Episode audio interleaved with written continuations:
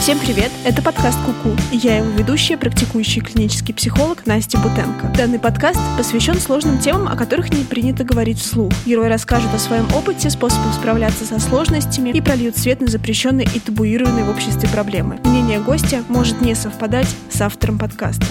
Всем привет! С вами специальный выпуск подкаста Куку, и я его ведущая клинический психолог Настя Бутенко мы решили делать специальные выпуски, в которых будем рассказывать о теории и тех темах, которые мы будем поднимать э, в основных выпусках подкаста.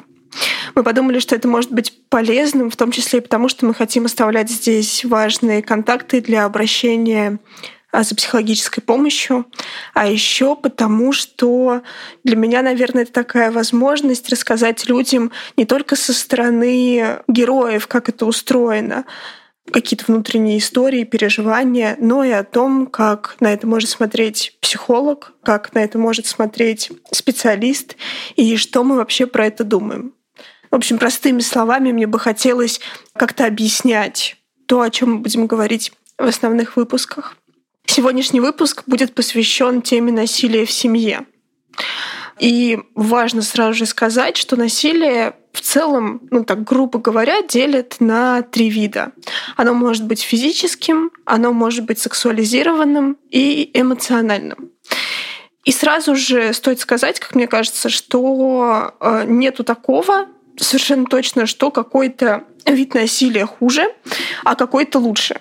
То есть все эти варианты, они могут наносить одинаково сильный вред психике человека, на которого направлено это насилие. И все это точно значительно отражается на психике ребенка. Когда я готовилась к этому выпуску, я пыталась найти какую-то более или менее четкую литературу о том, э, можно ли выделить какой-то тип э, родителей, которые могут совершать это насилие над ребенком. И это оказалось довольно сложной задачей, потому что ну вот есть совершенно конкретные люди, то есть это психопатизированные личности, это люди с э, тяжелыми формами зависимостей. Такой класс вариантов. А еще бывает так, что вот мы никогда со стороны не могли бы подумать, что именно в этой семье происходит насилие над ребенком. И мне кажется, это очень сильно усложняет задачу, потому что в таких семьях ребенок еще сильнее, пожалуй, не чувствует возможности обратиться за помощью, потому что, да, кстати, не только ребенок, в общем-то, и все остальные члены семьи, а, которые подвергаются этому насилию тоже. А почему? Да потому что кажется, что им просто не поверят что невозможно объяснить окружающим, ведь окружающие думают, что у нас все в порядке. Еще часто дети оказываются теми, на ком взрослые просто вымещают скопившуюся злость, Хотя, ну, конечно, не просто. Просто я имела в виду, что это такое состояние, в котором родитель просто перестает себя контролировать. И, знаете, это вот не та ситуация, в которой это произошло один раз, и больше не происходит. И человек себя сильно за это винит и пытается как-то исправить ситуацию. А это стабильные направленные действия по отношению к ребенку. И детей здесь часто выбирают по принципу, что просто за это ничего не будет, потому что ребенок не может ответить. Да и ребенок чаще всего боится, и поэтому в том числе не обращается за помощью. Давайте поговорим о том, что происходит с ребенком. Как мне кажется, здесь важно вот что. Ребенок э, долгое время может вообще не понимать, что что-то не так. То есть он воспринимает происходящее как норму, потому что его семья — это единственная модель, на которую ребенок может ориентироваться. А ребенок может вообще не знать, что в других семьях бывает как-то иначе, что кого-то могут не бить, не трогать и как-то тепло и хорошо общаться. То есть для ребенка это несуществующие какие-то альтернативы, если он их не увидел глазами своими собственными. часто дети не знаю, оказываясь там в гостях в другой семье или что-то такое, только в этот раз первый раз сталкиваются с тем, что у кого-то может быть какой-то другой опыт. Еще одна сложность заключается в том, что ребенок в семье, где происходит насилие, может вообще не чувствовать, что он вправе попросить о помощи. И это тоже происходит э, по разным причинам. Во-первых, ребенок может думать, что ему просто не помогут. Мы попозже поговорим, почему так может думать ребенок. Ну вот я обозначу это здесь как причину. Вторая причина — это то, что он может думать, что другие живут точно так же, как и он сам. То есть мы все здесь одинаковому подвергаемся, и помощи здесь просить не у кого. Или же ребенок может таким образом пытаться оградить близких от той боли, которую чувствует он сам. Или боится, что насилие может быть направлено в сторону его близких. Так очень часто бывает с детьми, у которых есть э, младшие братья или сестры, о которых они таким образом пытаются а, заботиться, то есть как будто бы пытаются забрать всю эту боль и жестокость от родителя к себе вместо вот этого младшего брата или сестры. И как результат ребенок чаще всего просто ждет своего взросления, чтобы уйти и видит это ну, как единственный возможный вариант выхода из этой ситуации. И, к сожалению, очень часто это так и есть.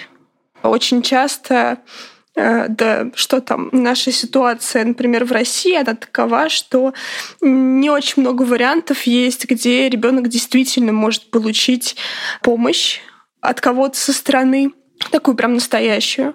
А та помощь, например, где ребенка забирают в детские дома, или передают другим опекунам, часто бывает не лучше, чем та ситуация, в которой ребенок находится.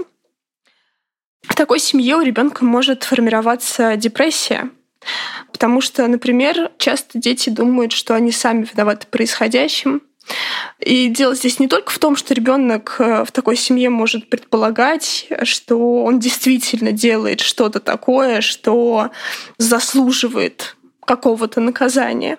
Но все-таки самая основная сложность заключается в том, что ребенок рано или поздно начинает думать, что он сам по себе какой-то не такой. То есть он не делает что-то, он, может быть, и не делает на самом деле. Вот. А что вот он какой-то не такой, не заслуживающий любви, не заслуживающий внимания.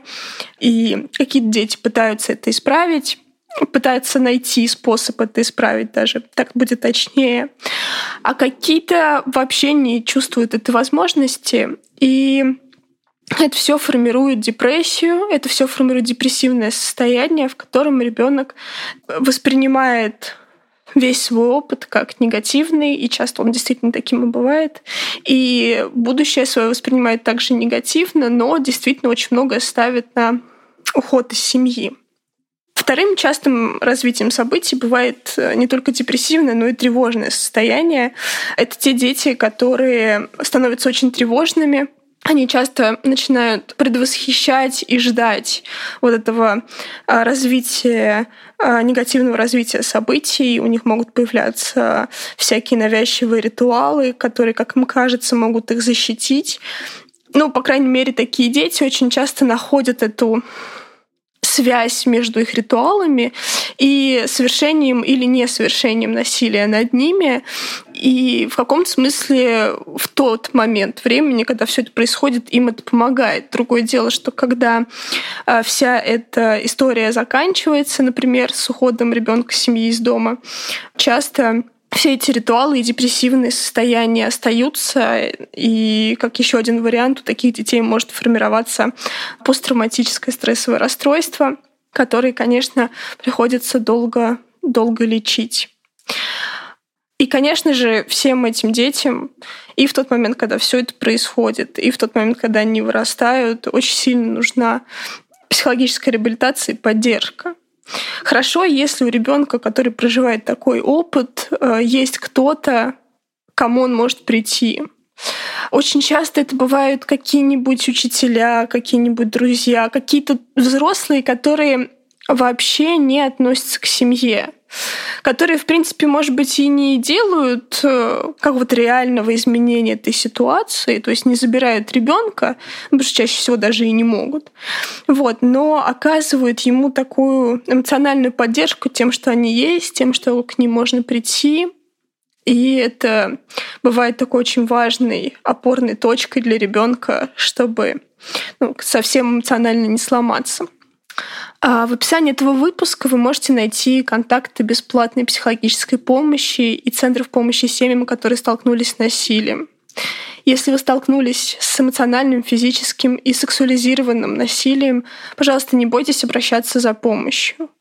Очень редко, когда бывает так, что люди, которые работают в сфере психологической помощи, могут обесценивать или отворачиваться, или не помогать найти какой-то важный контакт или какое-то место, где могут помочь. Поэтому очень важно обращаться. Это был специальный выпуск подкаста «Куку», и я его ведущая Настя Бутенко. Спасибо, что послушали.